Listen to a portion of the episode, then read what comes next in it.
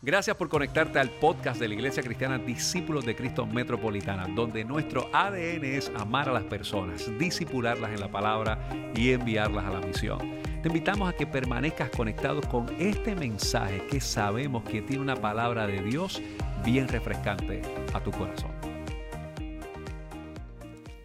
Le invito a que vayan a Primera de Juan, capítulo 4, versículos del 7 en adelante.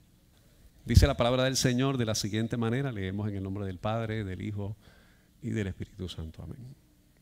Amados, amémonos unos a otros, porque el amor es de Dios. Todo el que ama es nacido de Dios y conoce a Dios. El que no ama no ha conocido a Dios, porque Dios es amor. En esto se mostró el amor de Dios para con nosotros en que Dios envió a su Hijo unigénito al mundo para que vivamos por Él. Y en esto consiste el amor, no en que nosotros hayamos, hayamos, amado a Dios, sino en que Él nos amó a nosotros y envió a su Hijo en propiciación por nuestros pecados.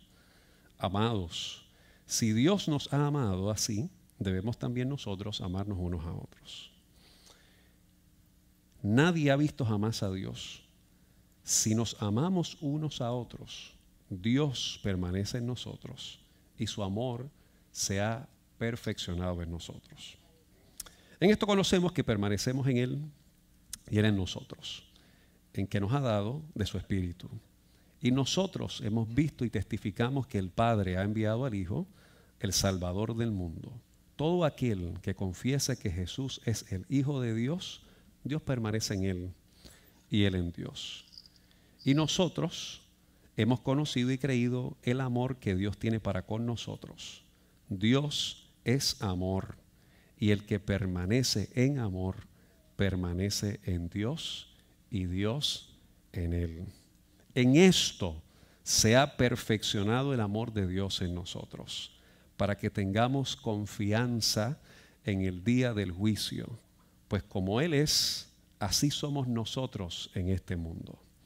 En el amor no hay temor, sino que el perfecto amor echa fuera el temor, porque el temor lleva en sí castigo, de donde el que tiene no ha sido perfeccionado en el amor. Nosotros le amamos, le amamos a Él porque Él nos amó primero. Si alguno dice, yo amo a Dios y aborrece a su hermano, es mentiroso. Pues el que no ama a su hermano, a quien ha visto, ¿cómo puede amar a Dios? A quien no ha visto. Y nosotros tenemos este mandamiento de Él. El que ama a Dios, ame también a su hermano. La semana pasada comenzamos con el tema del adviento y particularmente dijimos que el adviento básicamente lo pudiésemos nosotros ubicar específicamente en la dinámica particular del ser humano de lo que es la espera. Cuando nosotros hablamos de esperar, evidentemente la espera tiene que ver con pasar tiempo. Y hay cosas que usted espera con mucha expectativas razonables, buenas, eh, con mucha añoranza, eh, con mucha alegría, y hay cosas que tal vez usted no espera y tal vez lo que quisiera es que el tiempo se alargue bastante. Pero por lo general, la espera está materializada en una situación particular que genera tensión. Eh, por lo general, cuando nosotros estamos en la espera, pudiésemos decir que entramos en una actividad de desesperación. Usted posiblemente está esperando la respuesta a un trabajo, está esperando la respuesta de alguien que eh, le dé la oportunidad para usted ser parte de un proyecto, posiblemente usted está esperando de que alguien lo invite a almorzar, tal vez usted está esperando de que alguien acceda a un acercamiento que usted le ha hecho. La espera, en la medida que se va prolongando el momento de la respuesta, pues naturalmente puede generar en nosotros o lo mejor o lo peor. Y esas cosas claramente nosotros lo podemos trabajar. Y yo lo que quisiera en el día de hoy, y hoy que vamos a hablar de un tema y de un tópico que para mí es bastante eh, interesante porque cuando hablamos nosotros del amor como tópico o como tema, debo decir, ¿verdad? Los otros días me corrigieron, no se dice tópico, se dice tema. Pero ustedes me entienden. Ese es el gringo que hay en mí. Eh, hoy voy a estar medio gringo en algún momento dado. ¿Cómo es? El menonita. Bueno, eso mismo. vamos a dejarlo ahí, vamos a dejarlo ahí. El asunto es que cuando nosotros hablamos de estos temas que tienen que ver con la espera y con las cosas que nosotros quisiéramos tener en nuestra vida, pues tenemos que específicamente identificar qué surge en nuestro corazón mientras nosotros estamos esperando. Eh, yo no sé si en algún momento usted se ha encontrado con, con algún momento de mucha tensión con alguien o con algo, con alguna situación particular, y usted lo que necesita es tenerse un break, esperar que las cosas lleguen, como dicen por ahí, que las aguas lleguen a su nivel, para que usted no diga algo de lo cual después se arrepienta, o que después, o que no haga algo de lo cual después usted se avergüence. Es decir, ese momento de ansiedad o preocupación requiere mucha mesura y mucha madurez para poder tratar de entenderse uno mismo. Hay, una, hay un planteamiento que me gusta muchísimo. Yo quisiera decir esta cita con respecto al ambiente. Cuando nosotros hablamos de ambiente, estamos hablando de que son esos cuatro domingos previo al día de Navidad, como nosotros hemos estado hablando. Y si usted tiene la oportunidad, algo que queremos reafirmarle es que todos los días, todos los días, Estamos compartiendo reflexiones escritas por hermanos y hermanas de la iglesia. Si usted va a nuestra página de internet que es icdsmetro.com, diagonal adviento, siempre va a haber algún, alguna reflexión escrita por varios hermanos de nuestra iglesia. Esta semana escribió Padre, escribió Michelle, escribió Sugel, escribió Marisol. Estábamos, estábamos con la Charlie's Angels esta semana escribiendo, ¿verdad? Y, obviamente todo eso que se, estuvo, que se está compartiendo son cosas que de alguna manera nosotros entendemos que Dios va trabajando en nuestra. Pero mire esta cita que me parece muchísimo cuando, interesante con respecto, cuando hablamos acerca del tema del Adviento. Y lo primero es que dice que el Adviento trae la atención sobre nuestras emociones eh, que deberían crearse en nosotros a partir de nuestra creencia de que Jesús vino y que volverá. Mira qué interesante esto, ¿verdad? El Adviento trae la atención sobre las emociones que ocurren en nosotros o que deberían crearse en nosotros entre la convicción de que Cristo ha venido a nuestra vida y de Cristo viene a buscarnos en algún momento. A mí parece que esto es bien importante que nosotros lo trabajemos porque tiene que ver particularmente acerca de dónde está nuestra confianza en la certeza de lo que Dios ya ha hecho y dónde está también la confianza y la seguridad de lo que Dios hará. Y yo creo que esos detalles son fundamentales que nosotros pensemos con respecto al Adviento. Porque por lo general, cuando nosotros pensamos que ya todo se ha hecho, que ya todo se ha cumplido, de que no hay posibilidades, es posible que nosotros vivamos una vida con total desesperanza sin ningún sentido de propósito, porque entendemos que no hay probabilidad ni posibilidad de que las cosas se puedan transformar en lo que nosotros estamos enfrentando en este tiempo. Así que me parece que es importante porque aquí estamos hablando específicamente de la actitud que nosotros tenemos en nuestro corazón, en nuestra mente, en nuestra vida con respecto a lo que Dios ya ha hecho y lo que sabemos y entendemos que Dios puede hacer en nuestra vida. Ahora, en ese, si, nosotros miramos esa, esos puntos de referencia, lo que ha pasado y lo que entendemos que va a pasar, en ese segmento tiene que haber un proceso, posiblemente de madurez, que nosotros podemos determinar claramente qué ocurre en nuestra vida. Cuando nosotros vamos a esta carta de Primera de Juan, lo primero que le empieza a decir es, amados, amémonos unos a otros, porque el amor es de Dios. Y el que no ama, no ha conocido a Dios, porque Dios es amor. Ya de entrada el texto nos está diciendo a nosotros, y particularmente si nosotros pensamos que la Navidad tiene que ver con la inserción, con la llegada de Jesús en el corazón del ser humano o en Belén de Judea, eso es bien claro. La métrica es ese que niño que está ahí, que es Dios, es el reflejo del amor. Dios ha irrumpido en la historia donde las cosas no son, como dijimos la semana pasada y otra vez queremos resaltar en el día de hoy, como uno quisiera que ocurrieran conforme a las expectativas de la gente. De hecho, el texto bíblico claramente dice a nosotros, cuando Pablo habla acerca del amor, que el amor, bien claro como adviento, todo lo espera.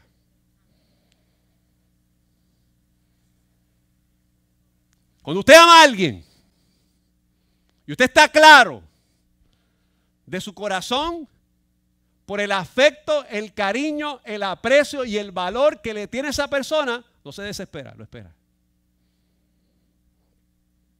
Porque usted sabe que lo ama.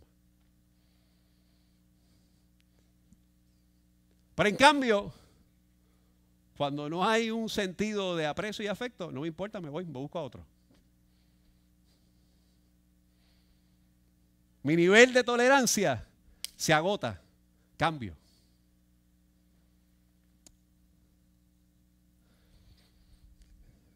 Otra definición de adviento que me parece importante resaltar, ¿verdad? Nosotros la semana pasada destacamos que, que en el gozo, ¿verdad? Que es la certeza de la esperanza de que Dios es fiel, porque Dios se acerca a nosotros en estas circunstancias.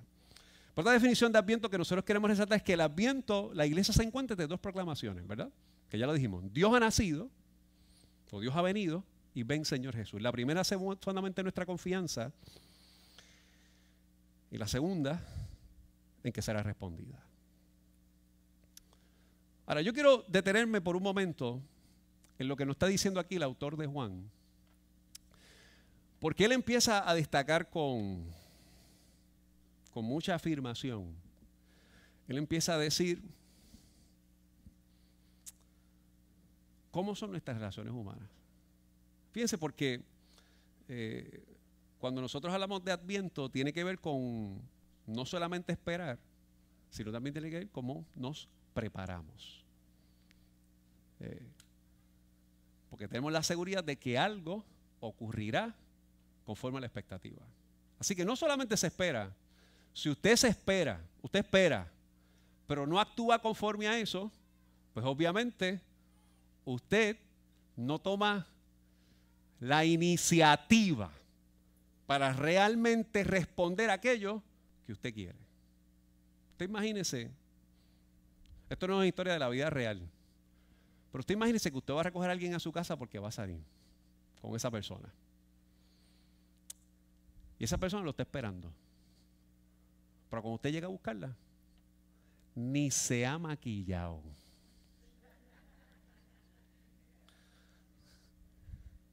Cualquier similitud con la vida real es pura coincidencia.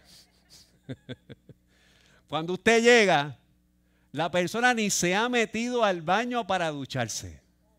Estaba esperando.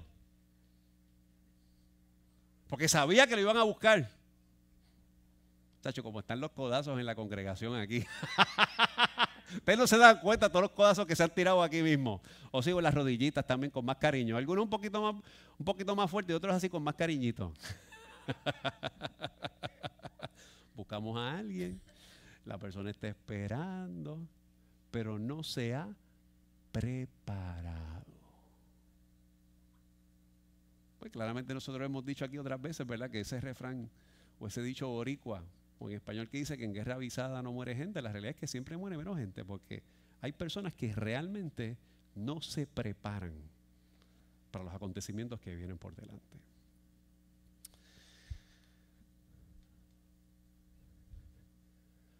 Tal vez es que a veces nos hemos preparado para algo que es distinto a lo que Dios quiere hacer en nuestra vida. Y que posiblemente evidencia que lo que nosotros decimos que es amor en nuestra vida no es nada más y nada menos que una pura emoción de romance que todos sabemos que no tiene que ver directamente con lo que es el amor. cuando nosotros pensamos en el amor, aunque nosotros sabemos y decimos en una reunión filosófica decimos que el amor es una decisión. Decimos claramente que el amor es una determinación, pero en la práctica, mis hermanos, todo eso que usted dice no es real. Porque la realidad es que la mayor parte de nosotros, por no decir la totalidad de nosotros, amamos en la medida que nos sentimos correspondidos. Y pensamos que el amor tiene que ver en cómo yo me siento y no en la convicción de lo que soy.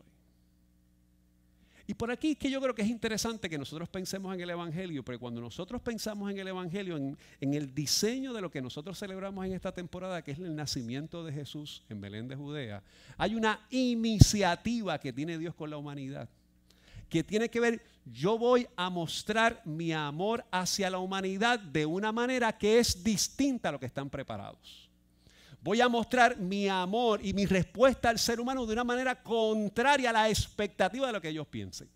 Yo creo que vayamos al libro de, Juan, Juan capítulo 1. Leímos primera de Juan. Yo creo que vayamos al Evangelio de Juan, Juan capítulo 1. Y Juan capítulo 1, yo quisiera que veamos eh, algo que me parece que es importante en este texto, ¿verdad? Porque Juan capítulo 1, yo creo que leamos los primeros versos y después vamos a leer el versículo 14, pero creo que vayamos primeramente a Juan 1.1. Y cuando nosotros vamos a Juan 1.1, a ese primer texto dice que en el principio era el verbo. Y el verbo era con Dios y el verbo era Dios. Claramente está diciendo que en el principio, desde antes del inicio de las cosas, en el principio, Juan, Evangelio de Juan, Juan 1.1, era el verbo. Y el verbo era con Dios y el verbo era Dios.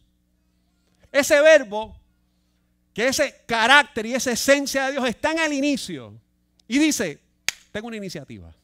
Voy a insertarme en la historia de la gente. Mira cómo lo dice el versículo 14, Juan 1.14. Mira cómo lo dice de esta manera. Dice, y aquel verbo fue hecho carne y habitó entre nosotros y vimos su gloria, como la del unigénito del Padre, lleno de gracia y de verdad. El amor para que sea amor, tiene que ser acto de presencia. El amor se aparece. El amor no simplemente es un dicho. Para que el amor sea amor, se aparece. Miren, usted está en el hospital.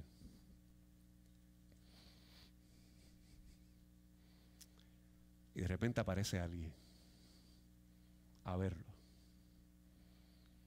Usted sabe que es esa persona que lo va a visitar, le muestra amor con su acto de presencia.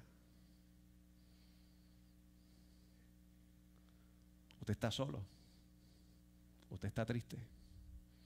Y esa persona va y le escribe, le llama, se presenta allí. El amor no simplemente se dice, el amor se presenta, hace acto de presencia. En el principio, dice el texto, el verbo era Dios y el verbo era con Dios. Y el verbo, dice el verso 14, se hace carne, ah, toma la forma de aquel niño y vive entre nosotros. Ahora, me gusta mucho como lo dice The Message. En inglés, esto es una versión, eh, una paráfrasis, ¿verdad? No, no es una traducción. Hay una diferencia entre lo que es una traducción y una paráfrasis. Mira cómo lo dice. The word became flesh and blood and moved into the neighborhood. Mira qué interesante esto. We saw the glory with our own eyes, like one of a kind of glory, like Father, like Son, generous inside and out, true from start to finish. El verbo, mira cómo lo dice Jim Peterson cuando hace esta paráfrasis. El verbo se muda al vecindario. He comes into the neighborhood habita entre nosotros, se hace carne, pero el texto en esta paráfrasis hace presencia en la dinámica de nuestra realidad comunitaria. Ah, esto para mí es interesante. Yo no sé cuántos aquí se han mudado en algún momento. Particularmente, y cuando me refiero a que se han mudado, que se han mudado a una propiedad nueva. Bien. Es decir, ¿verdad? Que o que adquieren una casa nueva o que van a alquilar otra propiedad nueva. Es decir, no que se van a ir a, una casa que es de un familiar, eh, es, decir, que tal vez ya está todo trabajado, ¿verdad? Cuando usted se va a mudar a un lugar nuevo, usted tiene que hacer una, serie de procesos para ponerle luz, agua, eh, internet, ¿verdad? Este, eso es primera necesidad en este momento, ¿verdad? ¿Qué más, ¿Qué más hay que ponerle a eso? Este, bueno, ¿y cómo es? Ah, paneles solares también.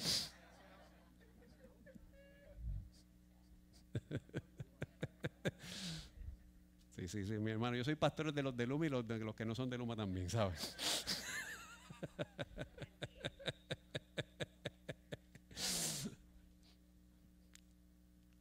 Parte de las confidencialidades de la congregación. Pero cuando usted se muda a un lugar, usted no puede esperar que le conecten la luz o los paneles solares simplemente porque usted se muda allí. Usted no puede pensar que le van a poner el agua simple y llanamente porque usted tiene toda la plomería lista y tiene toda la electricidad o todos los paneles listos. Usted no puede pensar que le van a poner el internet porque está cerca en, el radio de una compañía que provee servicios de internet de fibra óptica, para que sea mejor todavía. El hecho de mudarse no es suficiente para que usted pueda tener los servicios. ¿Qué tiene que ocurrir? Iniciativa. Usted se muda y usted hace las gestiones para que esas cosas ocurran. Si usted se muda a una casa con algunas personas y hace acto de presencia, pero no hace absolutamente nada en esa casa, no es suficiente con usted decir que hace acto de presencia. El amor no se reduce única y exclusivamente a estar allí. El amor actúa. Lo primero que hemos dicho hoy es que el amor se aparece, shows up, hace acto de presencia. Cristo se encarna, moves into the neighborhood, se, mueva, se muda al, al vecindario, a la comunidad, participa de las crisis de la comunidad, de las luchas de la comunidad, de las tensiones de la comunidad, de las complejidades de la comunidad. Está ahí. Pero lo segundo es que tiene que actuar. Yo quiero retomar un texto que nosotros leímos la semana pasada, porque como estábamos muy boricuas, ¿verdad? Y estábamos como que muy sandungueros el domingo pasado, es posible que no le hayamos prestado mucha atención. Vamos a, a Filipenses capítulo 2. Y Filipenses capítulo 2, versículo 5 al 11. Tengo que escribirle a la gente de Jibaropop porque no me han dado la regalía, ¿verdad? De cantar al final con ellos a Luis Guillermo del Guiro. No me, han enviado, la camisa gris de gamuza que yo esperaba. Voy a hacer una reclamación a ellos, ¿verdad? Porque ustedes se imaginan a Luis Guillermo viniendo aquí con esa camisa gris de gamuza. ¿Se lo imaginaron? Pues vamos a ver si se cumple, vamos a ver si se cumple. Sería espectacular. Seguro. De seguro que recordaríamos más ese momento que todas las décimas que nos ha leído en la historia. Filipenses capítulo 2, versículos del 5 al 11, ¿verdad? Que particularmente tiene que ver con ese, con ese himno de, la iglesia primitiva que, que destaca Pablo. Destaca lo que hace el amor. Lo primero que dijimos es que el amor hace acto de presencia, se muda la comunidad. Lo segundo es que el amor actúa. Y dice Filipenses capítulo 2, verso 5, Reina Valera, haya pues en vosotros este mismo sentir que también hubo en Cristo Jesús, el cual siendo igual en forma de Dios, no estimó ser igual a Dios en como cosa que aferrar, sino que se despojó a sí mismo, tomando forma de siervo, hecho semejante a los hombres, y estando en la condición de hombre, se humilló a sí mismo, haciéndose obediente hasta la muerte y la muerte de cruz. El amor que actúa no únicamente se queda en que me fui allí, me mudé allí, me aparecí en la historia. El amor que actúa asume la posición de siervo.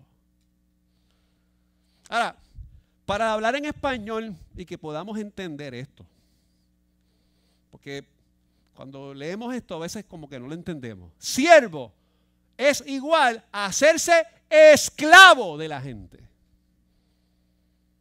Porque siervo lo escuchamos bonito, sé como que, ¿cómo te puedo servir? Como anfitrión. Pero es todo lo contrario, es hacer lo que, que las demás personas sean nuestros anfitriones. La cosa es bien distinta.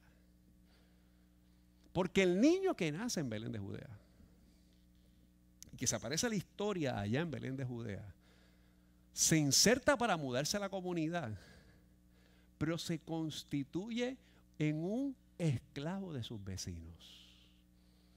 Y se constituye, mis hermanos, en alguien que denuncia a la religión. El amor se aparece. El amor hace acto de presencia. El amor, claramente, claramente, actúa.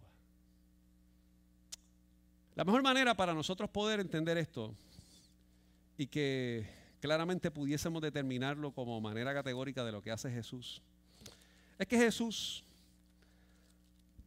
para evidenciar esto, lo hace de muchas maneras, pero quiero presentarlo con una última ilustración que me parece que es demasiado extraordinaria para nosotros tenerlos como, como elemento fundamental. Está en Lucas capítulo 7. Lucas capítulo 7, versículo 36. Lucas llega, perdón, Jesús llega a casa de un hombre que lo conocemos como Simón el fariseo. Escucha bien, Simón el fariseo es un hombre que conoce la ley. Simón el fariseo tiene trayectoria. Simón el fariseo es un hombre que conoce Biblia o ley. Conoce teología. Y usted sabe lo que pasa, esto es algo que nos pasa a nosotros los que hemos estudiado teología. Tenemos que pasar de ese fronte que nos da a veces, de que creemos que sabemos más que la gente. Eso es un hecho que tenemos que bregar. Y nos hacemos sabios en nuestra propia opinión. Y lo, lo, interesante es que cuando nosotros entramos al tema del amor, el amor tiene una confrontación con el conocimiento y el testimonio. Hay mucha gente con conocimiento que tiene poco amor. Hay gente con desconocimiento que tampoco tiene amor. Y si nosotros como iglesia hemos destacado que nuestro ADN es amar a las personas, disipularlas en la escritura y enviarlas a la misión, tenemos que confrontarnos a nosotros si nosotros somos este tipo de anfitrión en la comunidad. Pero es bien interesante lo que ha pasado, que al principio dijimos en Juan capítulo 1, verso 14, que Jesús es el verbo que se encarna y que según como lo dice eh, la traducción de The Message o la paráfrasis, He moves into the neighborhood, ¿verdad? Se mueve a la comunidad, se muda toma una iniciativa y hace la iniciativa de participar de las crisis, de las dinámicas de esa comunidad y actúa entre ellos. Y aquí va una casa. Y esta casa happens to be que es la casa de un conocedor de la ley.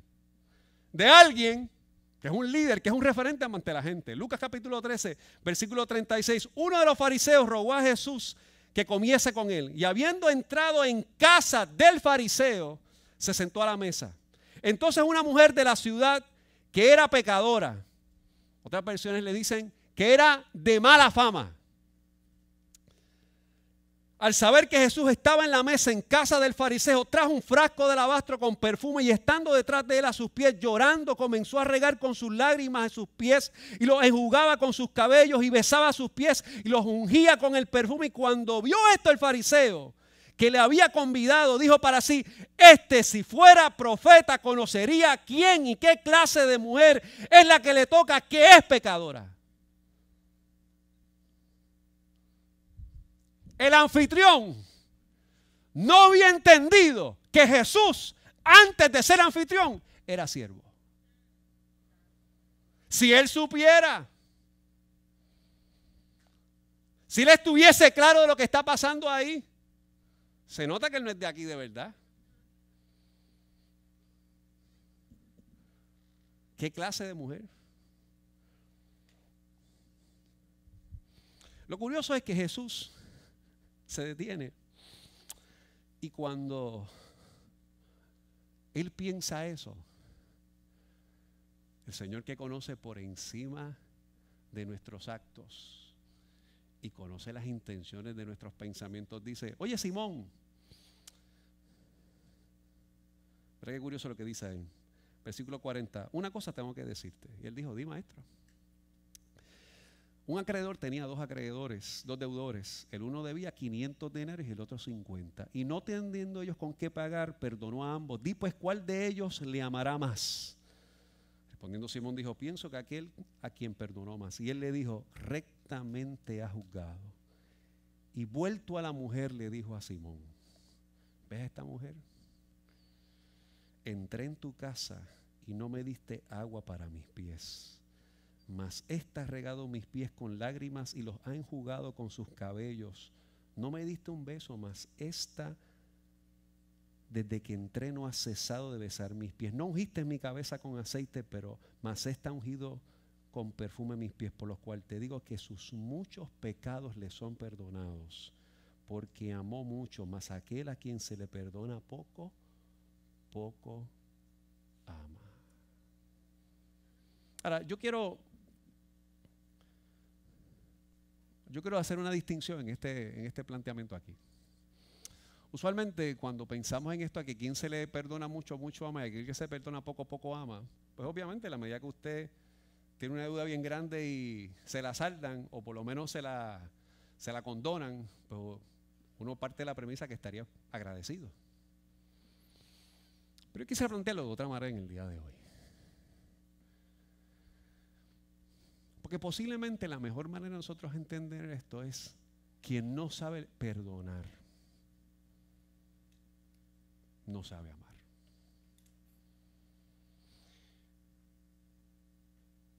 Quien no sabe pedir perdón.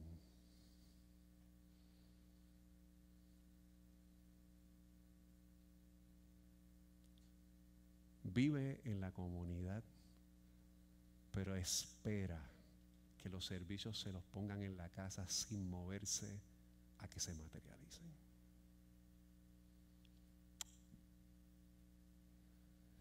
El amor es desprendido a la bondad, porque entiende que lo que tiene no es de él, es para entregarlo, es para servir es un privilegio, los dones y talentos, las habilidades, los recursos, lo que sea. You name it.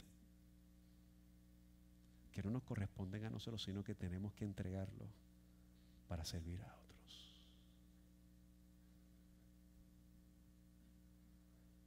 Cuando primero de Juan empieza a destacar primero que si usted dice que conoce a Dios y no ama a su hermano, el texto es bien, bien fuerte. Dice, pues usted no conoce a Dios nada. Si usted celebra la Navidad y usted celebra Nochebuena y hace cuanto cantata de Navidad, pero usted no sabe perdonar ni amar, usted no conoce a Dios. Si usted vive en la comunidad, pero no toma la iniciativa de mostrar su amor a la gente que está a su lado, usted no conoce a Dios. De hecho, el texto es más claro cuando dice, mire, si usted dice que ama a Dios, a quien no ha visto, pero aborrece a su hermano, a quien sí ha visto, el texto es, dice que usted es un mentiroso.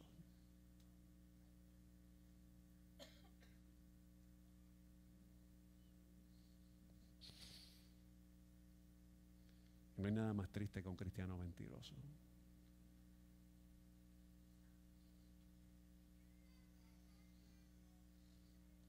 Hacer de nuestros motivos de celebración una mentira. Porque no queremos que la mujer participe de nuestra fiesta porque tiene dudosa reputación.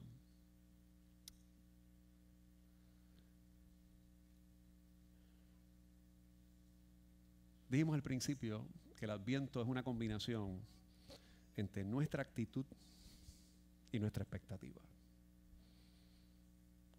que es el momento de nosotros medir nuestras emociones a base de lo que está ocurriendo con el tiempo.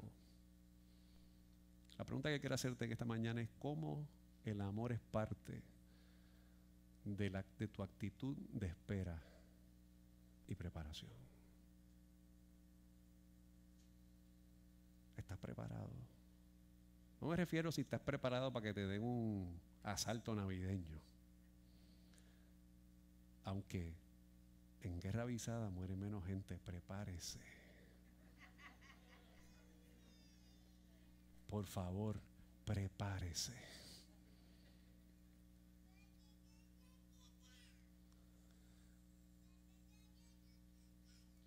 Pero yo asumo, mire, cuando, cuando una persona trabaja en una incidencia de, alta criminalidad o va a hacer algún tipo de intervención con, algún criminal que esté armado, esas personas van preparadas, su chaleco antibalas, van escoltados, porque sabemos que el, el exponerse a eso tiene la probabilidad de también ser heridos los médicos que han estado bregando con todo este asunto y los enfermeros del COVID van allí preparados con su indumentaria, porque sabían que corrían el riesgo de la posibilidad de un contagio. Algunos se contagiaron y perdieron su vida. Algunos agentes del orden público han salido heridos y otros han perdido la vida. El amor todo lo espera. El amor todo lo sufre. Porque amar es doloroso. Pero Cristo que actuó, se preparó, se insertó en la historia, se hizo semejante a los hombres y asumió la posición de los hombres y se hizo obediente hasta la muerte y esa muerte, muerte de cruz. Porque te ama. Y no toma en cuenta tu pecado como condición para moverse a tu comunidad. Y tomó la iniciativa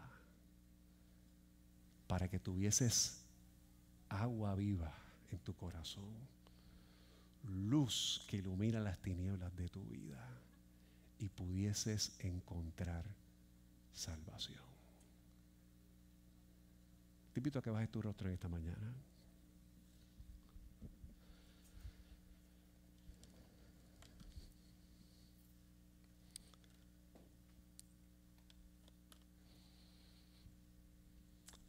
Juan escribió en el capítulo 3, en el versículo 16 de su evangelio, que su amor fue de tal manera que dio a su único hijo. Porque de tal manera amó. Amó. Que dio a su único hijo para que todo aquel que en él crea no se perdiera tuviese vida eterna.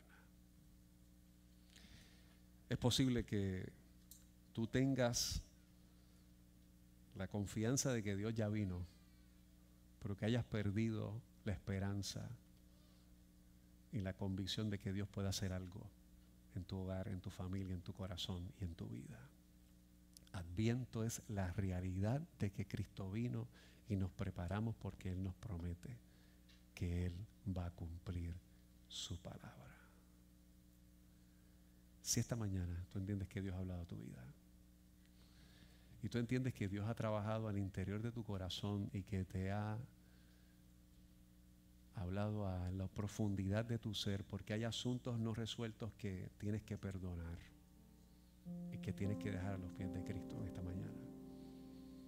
El Señor te llama. El perfecto amor, que se perfecciona, dice la Escritura, que echa fuera el temor. Porque precisamente al saber que somos amados, no tenemos que tener el terror de que seremos rechazados. Cristo ha venido a traer Y si hoy tú has llegado, a este, has llegado a este lugar con alguna situación particular que te tiene en la frustración de la soledad y que las acciones, el pecado, la mentira, la desilusión, la infidelidad, eh, you name it, te lleven a pensar de que no hay posibilidades en lo que Dios quiere hacer con tu corazón. Esta mañana Cristo ha querido recordarte que se está mudando a tu barrio, a esa comunidad de tu corazón que está llena de ansiedad, de preocupación, de dolor, de frustración y que se quiere meter ahí y que quiere volver a conectar la luz y que quiere volver a conectar el agua y que quiere volver a que tenga todos los servicios para que estés claro que puedes operar en medio de aquello que te tiene pensado que no es posible. Cristo quiere mudarse porque su amor se aparece y actúa en tu corazón. Gracias por haberte conectado a nuestro podcast de la semana de la Iglesia Discípulos de Cristo Metropolitana. Te invitamos a que continúes conectado con nosotros en nuestra página de internet que es www.icdcmetro.com y que sigas compartiendo este mensaje a través de Facebook, Twitter, YouTube e Instagram. Gracias por haber estado con nosotros. Dios te bendiga.